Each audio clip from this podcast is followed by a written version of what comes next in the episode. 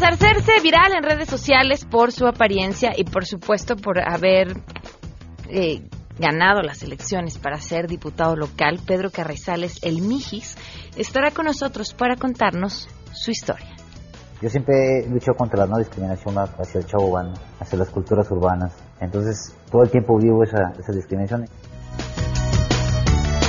Además, es martes de Guille Gómez estará con nosotros para ponernos en contexto sobre la propuesta de Andrés Manuel de descentralizar las secretarías.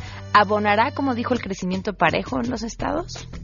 ¿Qué tal, Pan? Buenas tardes a ti y a nuestro auditorio. Pues mira, hoy abordaremos, revisaremos también esta propuesta que ha hecho Andrés Manuel López Obrador de descentralizar las secretarías de Estado. Ha generado ya un poco de ámpula y provocado incluso ya dramas familiares por la separación que se puede presentar ante esta medida que entraría en vigor no de manera inmediata, sino en cuanto arranque su gobierno en diciembre próximo. Comentaremos los detalles más adelante. Por supuesto, tenemos buenas noticias y mucho más. Quédense con nosotros, así arrancamos a todo terreno. MBS Radio presenta a Pamela Cerdeira en A Todo Terreno, donde la noticia eres tú.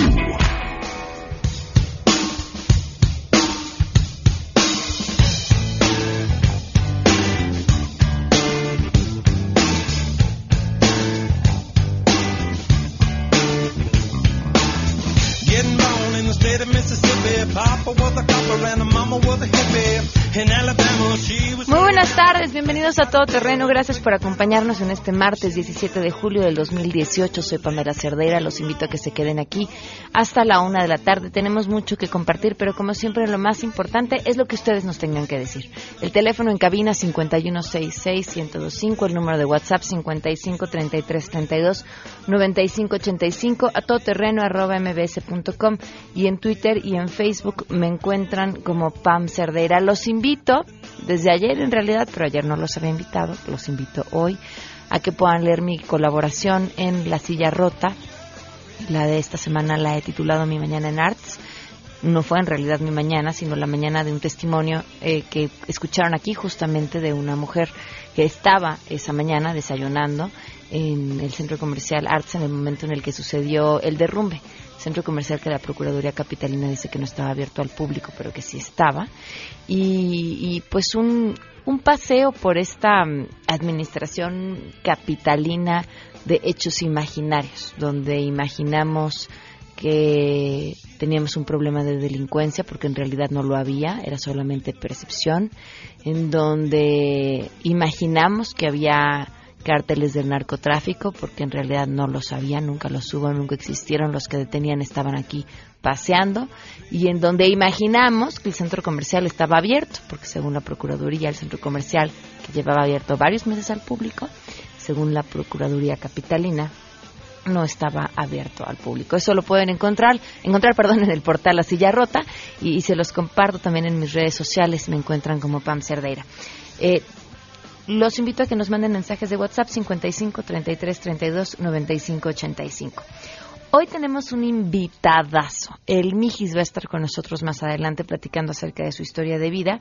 Y aprovecho para hacerles la siguiente pregunta. ¿Qué buscan en un legislador?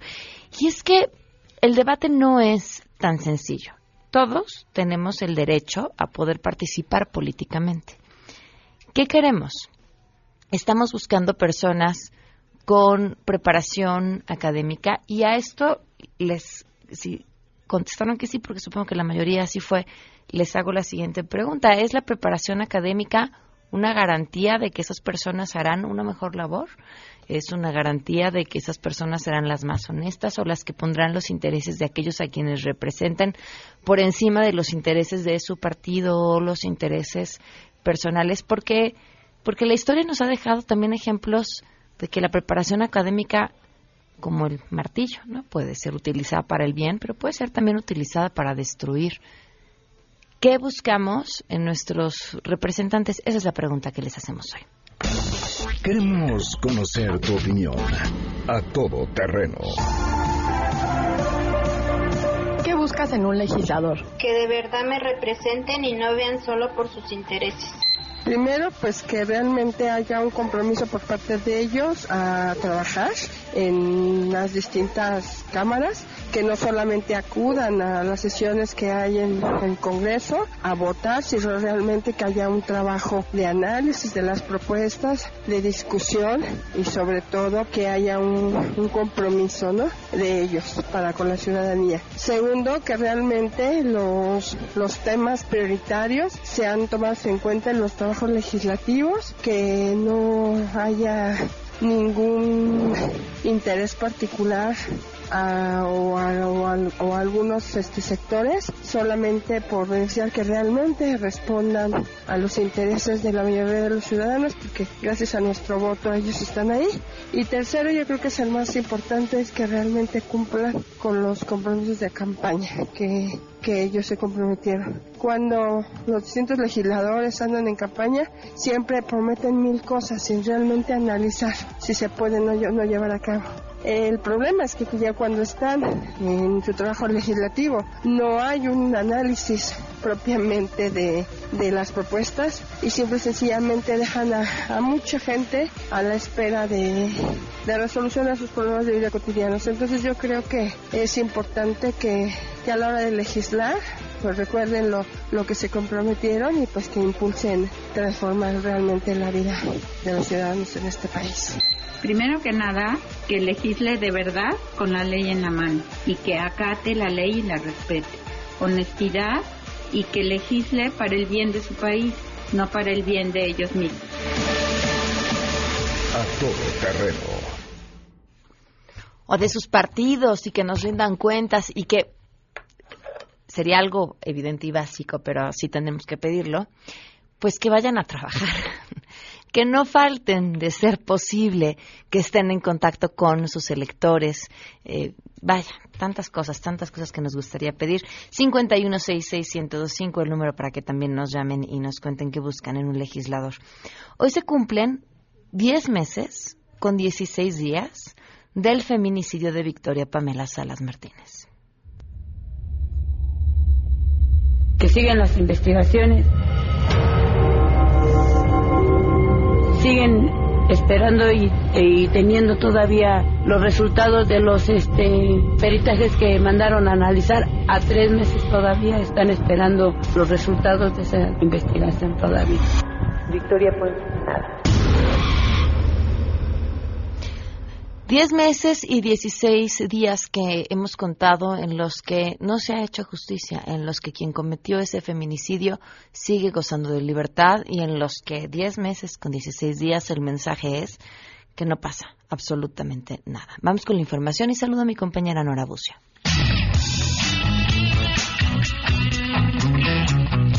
Pamela, te saludo con gusto y te comento que los gobiernos de al menos 13 países, entre ellos México, hicieron un llamado al gobierno de Nicaragua para que participe en negociaciones que lleven a la pacificación de su país. A través de un comunicado difundido por la Secretaría de Relaciones Exteriores, manifestaron además su preocupación por la violación a los derechos humanos y las libertades fundamentales. Los gobiernos de Argentina, Brasil, Chile, Colombia, Costa Rica, Ecuador, Guatemala, Honduras, México, Panamá, Paraguay, Perú y Uruguay condenaron los graves y reiterados hechos de violencia que se vienen produciendo en Nicaragua y que han provocado la pérdida de más de 300 vidas humanas y centenares de heridos, la represión y violencia contra estudiantes y miembros de la sociedad civil, así como la tardanza en brindar asistencia médica urgente a los heridos. Además, exigieron el cese inmediato a los actos de violencia, intimidación y amenazas dirigidas a la sociedad nicaragüense y el desmantelamiento de los grupos paramilitares. Pidieron además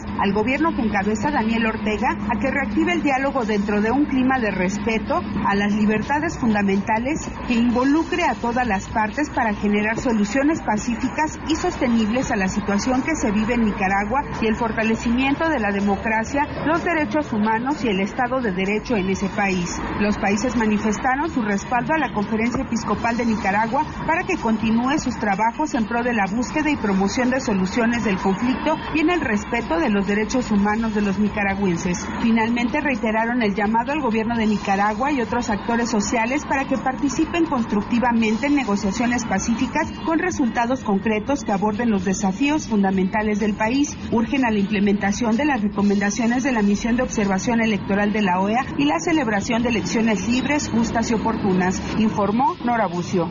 Gracias, quedó abierta la vialidad en uno de los carriles laterales del periférico sur con dirección al norte, así como el paso peatonal frente a Plaza Arts Pedregal en la delegación Álvaro Obregón. Dicha reapertura se realizó luego de la colocación de un tapial metálico para seguridad personal y de todos aquellos que transiten por la zona. Lo anterior luego del cierre que se mantenía por el derrumbe que se suscitó en la estructura de la terraza el pasado 12 de julio. La dependencia informó que su personal continúa con la supervisión del retiro de escombros en inmuebles para garantizar la seguridad de los trabajadores. En tanto, la Procuraduría Capitalina continúa con las investigaciones correspondientes para determinar responsabilidades. Informó Juan Carlos Alarcón. Buenas tardes. Alumnos del Instituto Politécnico Nacional diseñaron una app cuyo objetivo es facilitar a estudiantes que viven alejados de sus centros de estudios la búsqueda de las mejores opciones para rentar una casa, departamento o habitación que se adecue a sus gustos y necesidades. La aplicación móvil denominada Rumbi ofrece a sus usuarios beneficios como la reducción del tiempo de búsqueda, así como la eliminación de requisitos excesivos como rentas por adelantado, aval, carta responsiva, entre otros. Así lo explicó Said Jurado, estudiante de la Escuela Superior de Ingeniería y Arquitectura Unidad Zacatenco. El alumno del Politécnico agregó que la idea surgió con base en una experiencia personal, toda vez que al empezar a cursar la universidad del plantel le quedaba tres horas de distancia y tuvo que rentar un lugar más cercano, pero se encontró con diversas complicaciones para reunir los requisitos que solicitaba el arrendador. Escuchemos. Más que una aplicación donde vas a encontrar un lugar para rentar cerca de la universidad, queremos crear un concepto donde los jóvenes se sientan identificados y sobre todo en, en recalcar que, que vivan la universidad, que tengan un lugar ideal completamente diseñado para estudiantes donde se puedan desarrollar plenamente y que puedan vivir y ser felices ahí adentro. La app ofrece rentas de 1, 2, 3, 6 y 12 meses según el arrendatario y el pago de las mismas se puede realizar a través de tarjetas de crédito débito, depósitos bancarios o pagos en tiendas de autoservicio, informó Adrián Jiménez.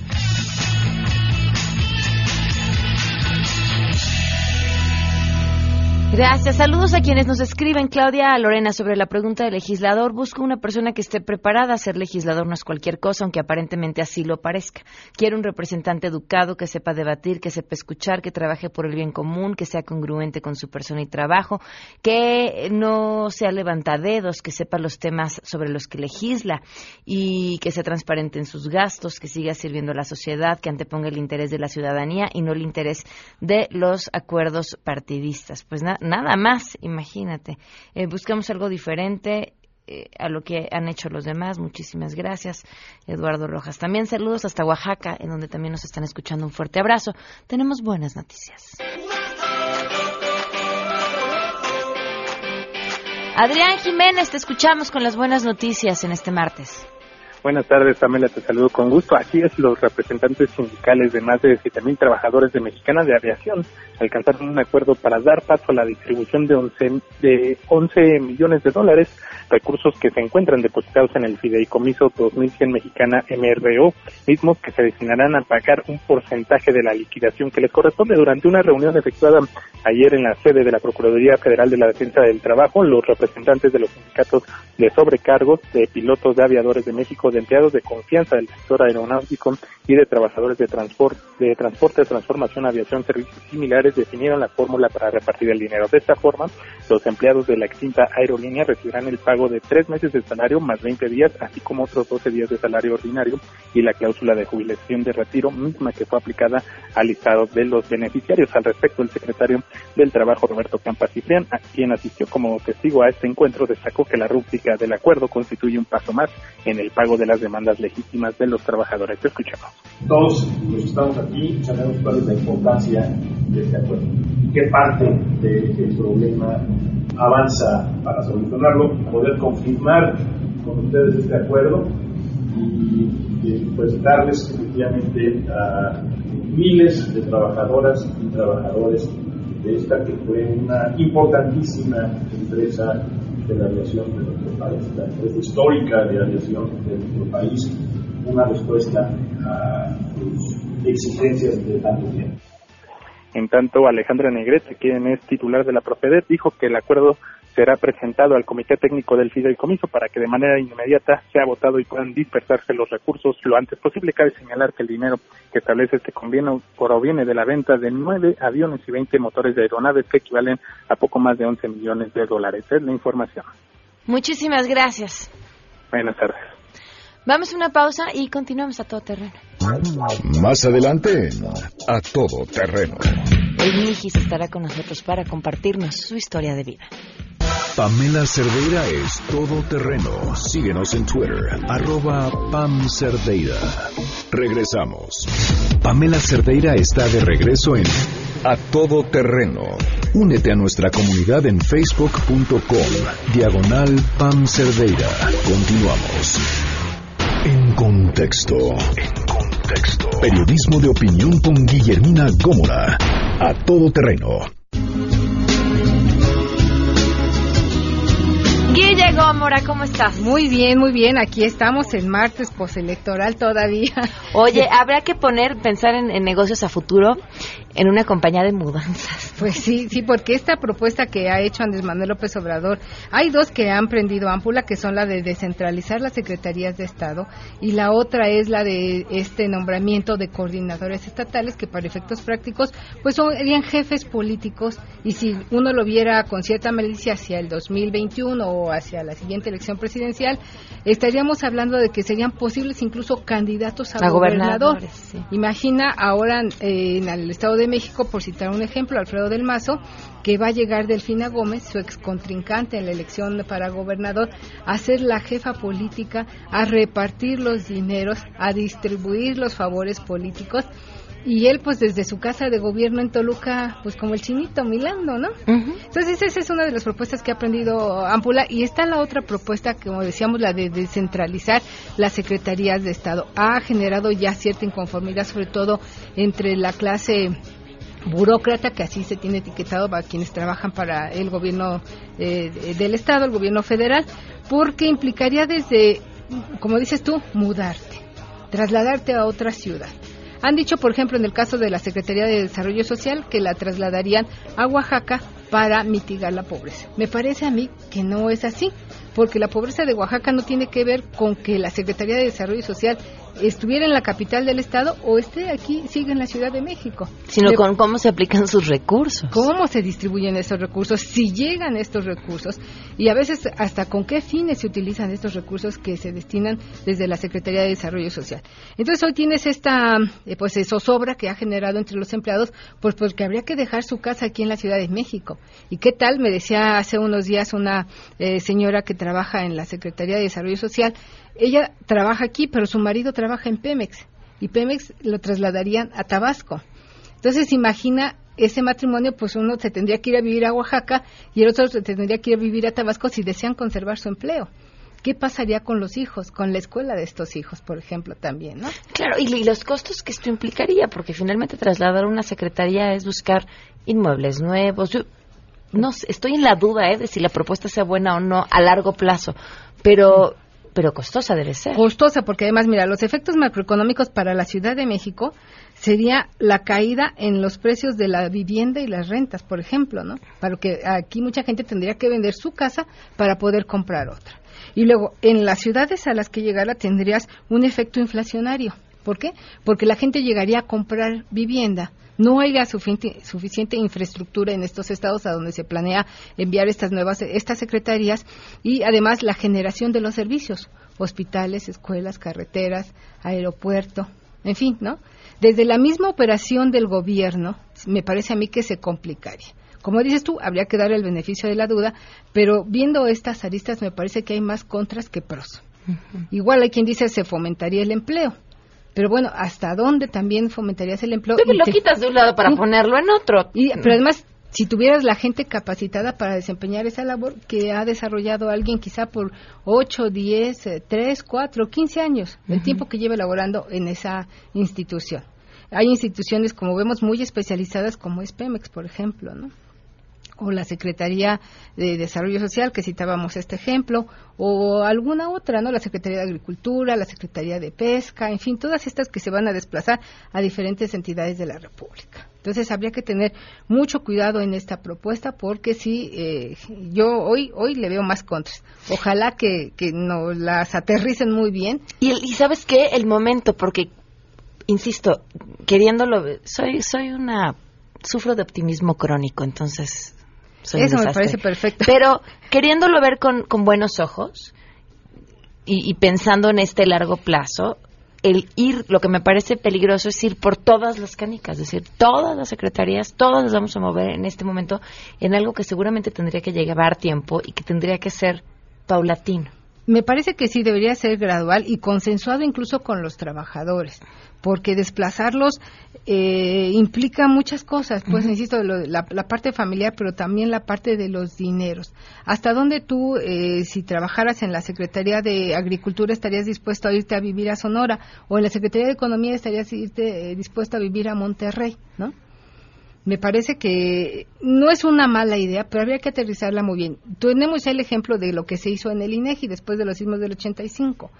La experiencia que yo tengo con lo que vivieron en el INEGI es que poco ayudó esta descentralización del INEGI. Se lo llevaron a Aguascalientes, hay oficinas allá, pero siguen las oficinas aquí en la Ciudad de México. Entonces el director, el titular del INEGI hoy tiene oficinas aquí en la Ciudad de México, en Avenida Patriotismo, y tiene oficinas en Aguascalientes. Tiene dos secretarias. Entonces, ¿hasta dónde serviría esto si o de plano se los llevan? Claro. Ahora tenemos la parte de la operación de la función que darían estas oficinas de gobierno.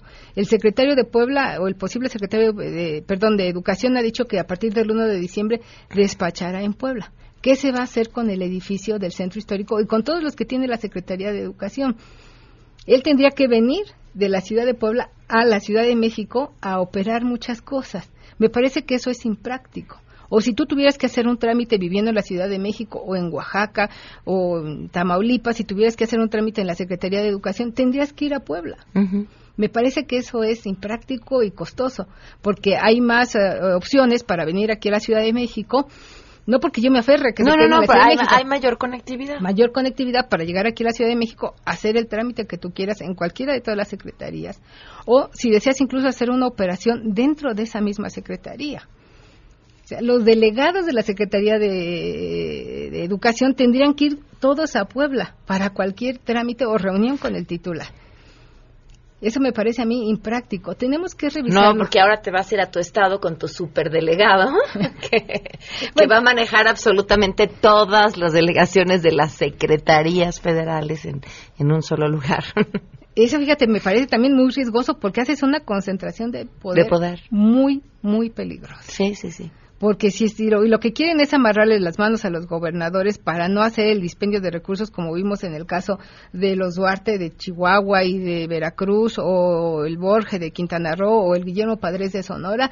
Me parece atinada por ese lado, pero creo que podrían haber otros mecanismos de supervisión y vigilancia de los recursos en lugar de asignarle megapoderes a un jefe político, un jefe de plaza que tendrá línea directa con el próximo presidente de la República. A ver, Guilla, aquí viene lo interesante y lo debatíamos ayer en, la mesa ciudadana, porque les decía, nada de lo que estamos escuchando hoy es nuevo. Todo esto ya estaba dicho, se dijo a lo largo de la campaña, era parte de los documentos que presentó López Lo que pasa es que ahora nos lo ha ido dando como, ¿no? Nos está dando la degustación. Pero, pero todo esto ya lo había dicho. Y pedirle a alguien que ya ganó, que ahora no cumple a lo que prometió, pues sería absurdo, es como darnos un tiro en el pie, eso es lo que prometió. ¿Sí? ¿Qué se pondrá a prueba ahora? Esta capacidad de negociar o esta capacidad de decir, bueno, sí, quizá me equivoqué en esto, pero podemos matizarlo por aquí o decir, pues esto es lo que prometí y ahora lo cumplo. Sí, yo creo que enfrentan ahí, están contra las cuerdas, como dices tú, porque hoy tendrían que o cumplir o negociar y explicar el por qué se echarían para atrás. Porque además... Cosa que me parece, perdón que te interrumpa, no, Esto es espacio de hecho. No, no, no, no, gracias a ti. Poco posible por la personalidad de Andrés Manuel López Obrador. No es un hombre que, que cancele lo que él diga o que reconozca que se equivocó. A este el aeropuerto, ¿quién sabe? Bueno, el aeropuerto, eh, fíjate, ahí es otra que, que, se generó también el día de ayer porque Javier Jiménez Esprit dice, voy a convocar a una consulta nacional en octubre próximo. El INE nos va a apoyar, pero resulta que el INE solo hace o aplica estas consultas nacionales cuando hay elecciones y las próximas elecciones son las intermedias del 2021. Entonces no podrán cumplir esa consulta que han propuesto ya para octubre próximo o tratarán de irse por la libre cosa que tendrá pues muchas aristas porque habría que ver a quién contratan para realizar esta consulta y si la gente o los empresarios que han invertido millones de pesos en esa obra, pues estarían dispuestos a aceptar los resultados de esta consulta. porque ahí sería cancelar todo lo que se ha invertido y no creo que tú ah, te hayas metido a la obra del nuevo Aeropuerto Internacional de México a perder dinero. Está eso. Pero entonces ellos tendrán ahora que ver la viabilidad de todas estas propuestas, porque como reza la sabiduría popular, prometer no empobrece, cumplir es lo que aniquila. pero y, hay que analizar la, la, transición de esta propuesta, porque pasamos de un no rotundo al aeropuerto a un lo vamos a platicar, a un lo vamos a consultar. Sí. ¿Y, y, qué, y qué, qué características o qué fines en materia de comunicación persigue esta consulta, más allá de quien que lo que gane, ¿no? Que, pero qué otras cosas, con qué otras cosas cumple en temas de comunicación.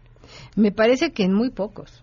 En muy pocos, porque es una obra que ya está construyéndose, que está muy avanzada, que además se necesita, pues, para la operación de como país, no como ciudad, como nación, necesitamos un aeropuerto con mejores condiciones de operación y de seguridad y esta consulta que hagan quizá me parece a mí que va más en el sentido de, de atemorizar o de generar este mecanismo tipo Donald Trump de, generar miedo, pues para sentar a los eh, empresarios que están involucrados en esta obra ¿Negociar? y negociar con ellos, ¿no? ¿Tú crees? Fíjate, y a mí me parecería al revés, a mí me parecería, por eso te preguntaba en términos de comunicación, que es un, no, no es, yo no les estoy cumpliendo, sino estoy haciendo valer su voluntad.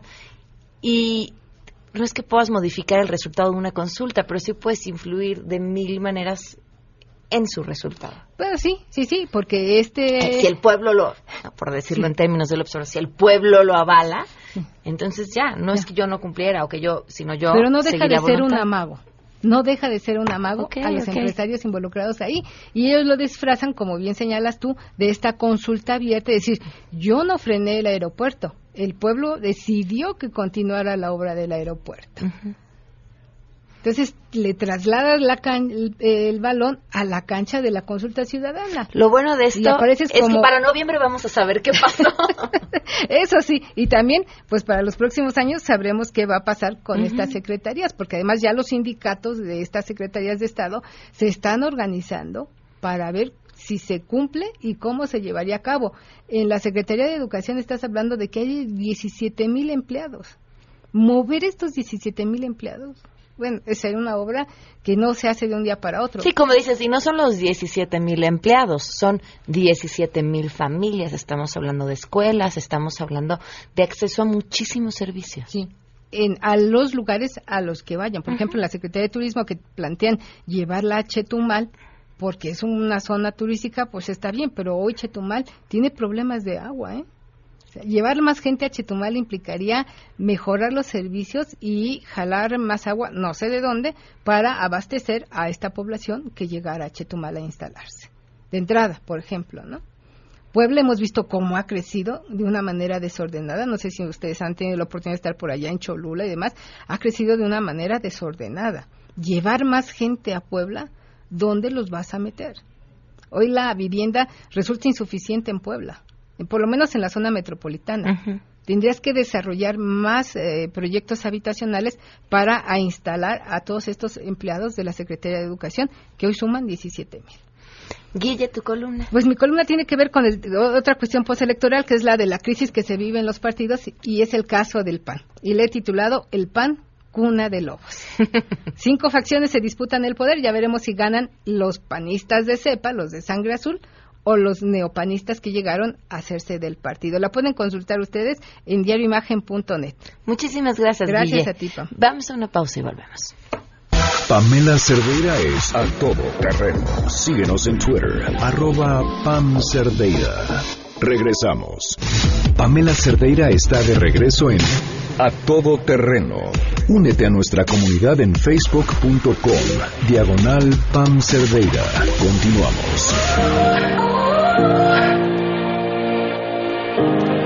Continuamos a todo terreno. Gracias por sus mensajes. Victoria Mora llamó y dice que no le parezca que le bajen el sueldo, que renuncie y se lo den a alguien más. Hay muchas personas que necesitan trabajo. Victoria, pero seguramente a quien no le parezca que le quiten el sueldo, que le reduzcan el sueldo, también necesita el trabajo. O sea, es, es y, y, habrá personas que además han llegado al sueldo que tienen gracias a su trabajo y eso también tendríamos que tomarlo en cuenta. Y hay otra cosa. Pensar en pues que se vayan y que venga alguien más que lo necesite despedir a cualquier persona, digo, no, sabemos que no podemos generalizar, pero una persona que lleva muchos años dedicándose a lo que sea, piénsalo en la industria a la que tú te dediques, también implica despedir aprendizaje, conocimiento, experiencia. Cuando tú contratas a una persona nueva para desempeñar un nuevo trabajo, lleva cierto tiempo que aprenda y que conozca ciertas cosas. Entonces también estás dejando ir pues muchísima experiencia y la experiencia y el conocimiento son también recursos. José Montes, muchas empresas norteamericanas se han movido a México por sus propios intereses y ahora que el gobierno lo quiere hacer, no lo aceptan. ¿En qué fundamentos eh, se basan?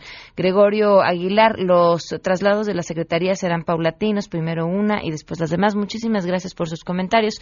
En Twitter y en Facebook también estoy al tanto de los comentarios que nos quieren hacer sobre lo que vamos a platicar el día de hoy. Sergio Peñuela discrepo con tu, invitada, porque es centralizar todo. Quizás sea parte de la solución a la desigualdad del país. Todo cambio implica sacrificios y hay resistencia natural a estos.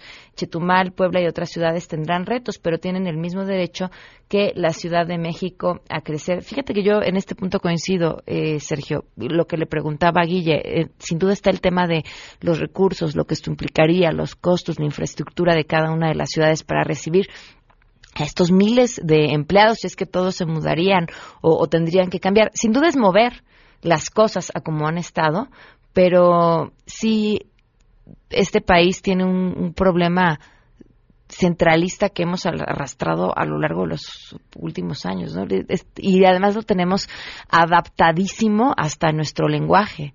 Tiemble, decimos tembló en la Ciudad de México. Nos da igual si el epicentro fue en Guerrero, si fue en Oaxaca, tembló en la Ciudad de México y sobre eso se centra toda la información y es un error y sí tenemos que voltear a ver al país por, por completo.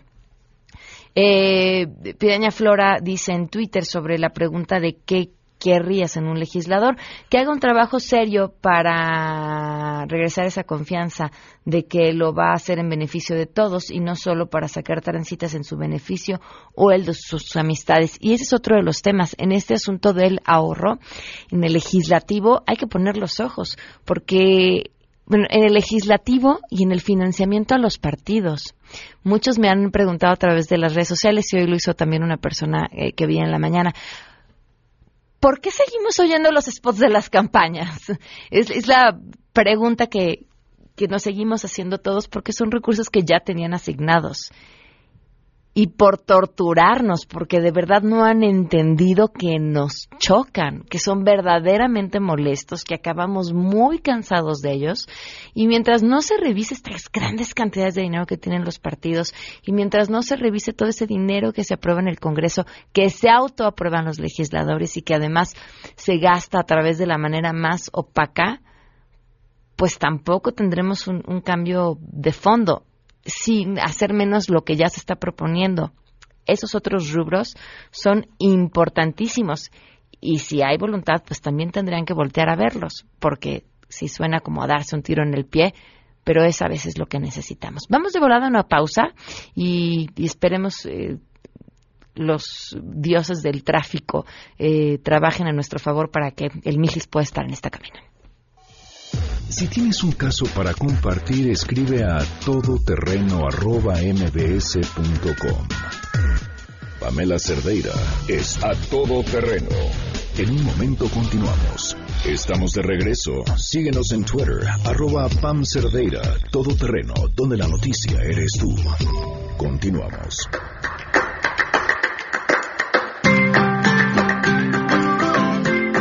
Continuamos a todo terreno. Emma Landeros, bienvenida, gracias por estar con nosotros. Hola, muchas gracias. Un saludo a todo tu auditorio. Emma es eh, periodista, se ha especializado en, diferentes temas y hoy nos trae con libro nuevo bajo el brazo eh, este libro que retrata la, tragedia de Nochistlán. Eh, comenzaste, ¿Cuándo comenzaste a investigar más a fondo este tema?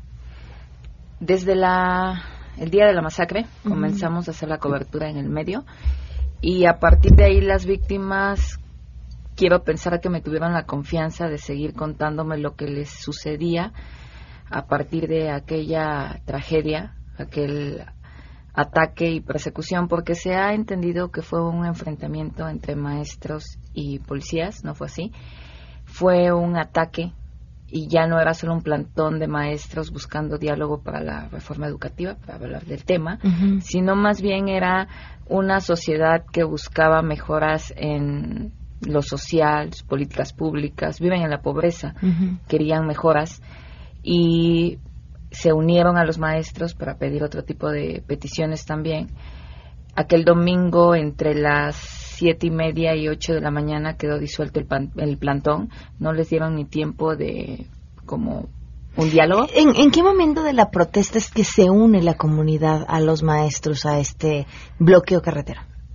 Desde el principio, porque el último plantón que también fue violento cuando salen del Zócalo en 2013, poco a poco la gente va tomando conciencia de lo que querían y de lo que podían conseguir si se unían como sociedad y buscaban el diálogo para distintas eh, peticiones y es ahí donde dura como alrededor de 13 días el plantón.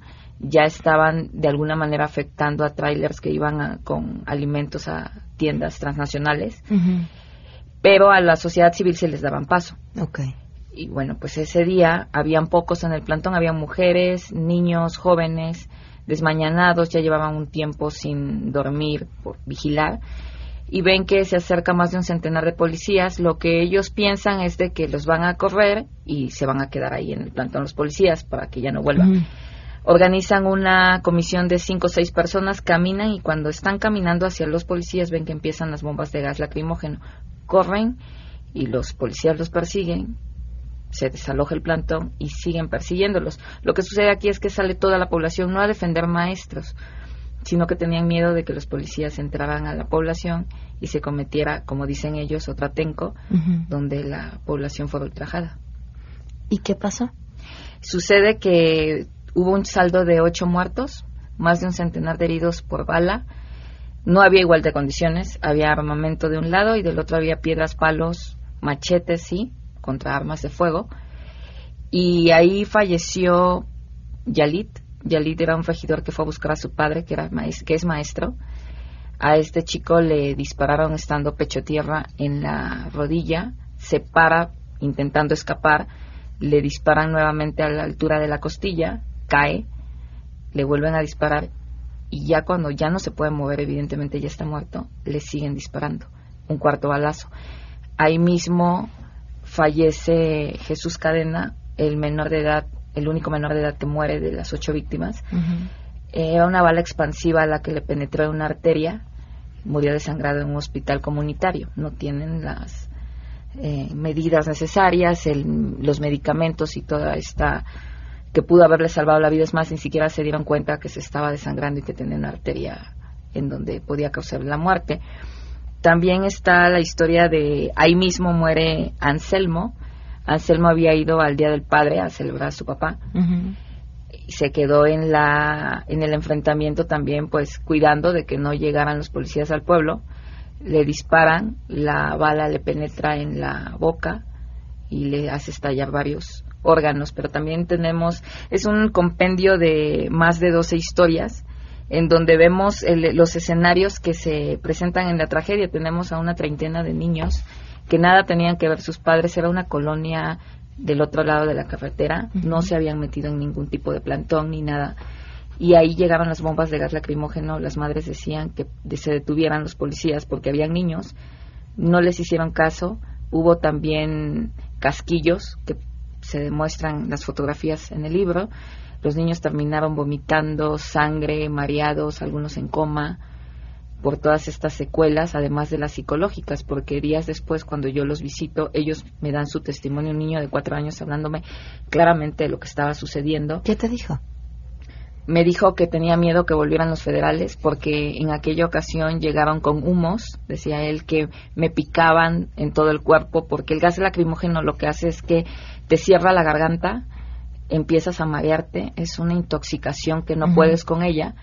Y si no puede un adulto, ahora un niño de cuatro años, él decía me picaba y yo vomitaba sangre y me empieza a decir toda esta serie de situaciones, luego me muestran un dibujo en donde dicen aquí vienen los federales en un avión, nos vienen a matar, es toda una serie de, de tragedias que se conjuntan en una sola, en donde vemos también a un padre el padre de Yalit, al que le avisan tu hijo está en una funeraria, o sea, evidentemente está muerto y cuando él lo ve, le intenta dar respiración de boca a boca, porque no lo acepta. Tenemos a la madre también de Jesús Cadena, que su hijo está tendido en el suelo junto a dos cuerpos más y ella sigue gritándole, tú no eres, tú no estás muerto. ¿Qué explica lo que sucedió aquí? Entiendo la brutalidad eh, policíaca, digo, en el contexto en el que estamos, creo que todos lo podemos entender, quizá no es la palabra, pero e, eso lo explica. Pero ¿por qué? ¿Por, ¿Por, qué ir más allá de desalojar eh, un bloqueo a, toda esta historia de terror que nos narras? Lo que lo voy a decir desde el punto de vista de quienes lo padecieron, las víctimas. Ellos me dicen a mí que es una serie de represiones que se ha venido presentando desde años atrás y podemos ver también aquí en el libro las estadísticas. Hay defensores de derechos humanos, activistas que han sido asesinados. Tenemos el episodio de la APO, precisamente 10 años antes, donde también mataron y ahí falleció también un periodista violentamente. Entonces es toda un, pareciera que es un modus operandi de los gobiernos anteriores que han hecho de las policías el brazo represor para de alguna manera controlar a, esta, a estas poblaciones y generalmente Oaxaca se caracteriza mucho por las manifestaciones, por expresarse y por de alguna manera contraatacar este tipo de cuestiones que lo afectan, por ejemplo, la minería. La minería lo están afectando mucho. Han robado terrenos, las transnacionales se han apoderado de agua, minas, y ellos nuevamente se quedan en la pobreza. Lo han combatido, pero también han habido asesinatos. Pues hay que leer, hay que leer este libro de Emma Landeros Martínez, Nochistlán, un domingo negro, radiografía de una masacre. ¿Cómo puedes dormir después de oír estos testimonios, recuperar esta información y vivir de cierta forma esa historia? Y es más difícil cuando la estás redactando. La verdad es que dicen que los periodistas debemos de ser imparciales. ¿Se puede? No, no se puede. Yo he llorado porque cada testimonio en el que te, que te narran, nunca ha habido alguien que me lo diga sin lágrimas. Los padres, las madres lloran. Tenemos a, a un chico que en ese entonces era menor de edad, que por ir a defender a su pueblo, le da un disparo y termina en un hospital gritando, tengo 17 años, no me amputes la pierna. No puedes dormir, piensas y piensas y lo único que quieres es que la sociedad conozca estas historias porque al final Nochixtlán casi no se sabe nada. Sin demeritar a las otras tragedias que han sucedido, Nochixtlán es desconocido y muchos ni siquiera saben dónde está. Está a siete horas de la Ciudad de México. Muchísimas gracias. Gracias, Ana. Oigan, pues el, el Mijis se los debemos porque como hay tantas secretarías en la Ciudad de México, pues le tocó mucho tráfico. No, ya viene en camino. Eh, algo, algo celebratorado vendrá en camino y presentaremos algo para redes seguramente. Y en la semana está esta historia de vida. Nos vamos, se quedan en mesa para todos.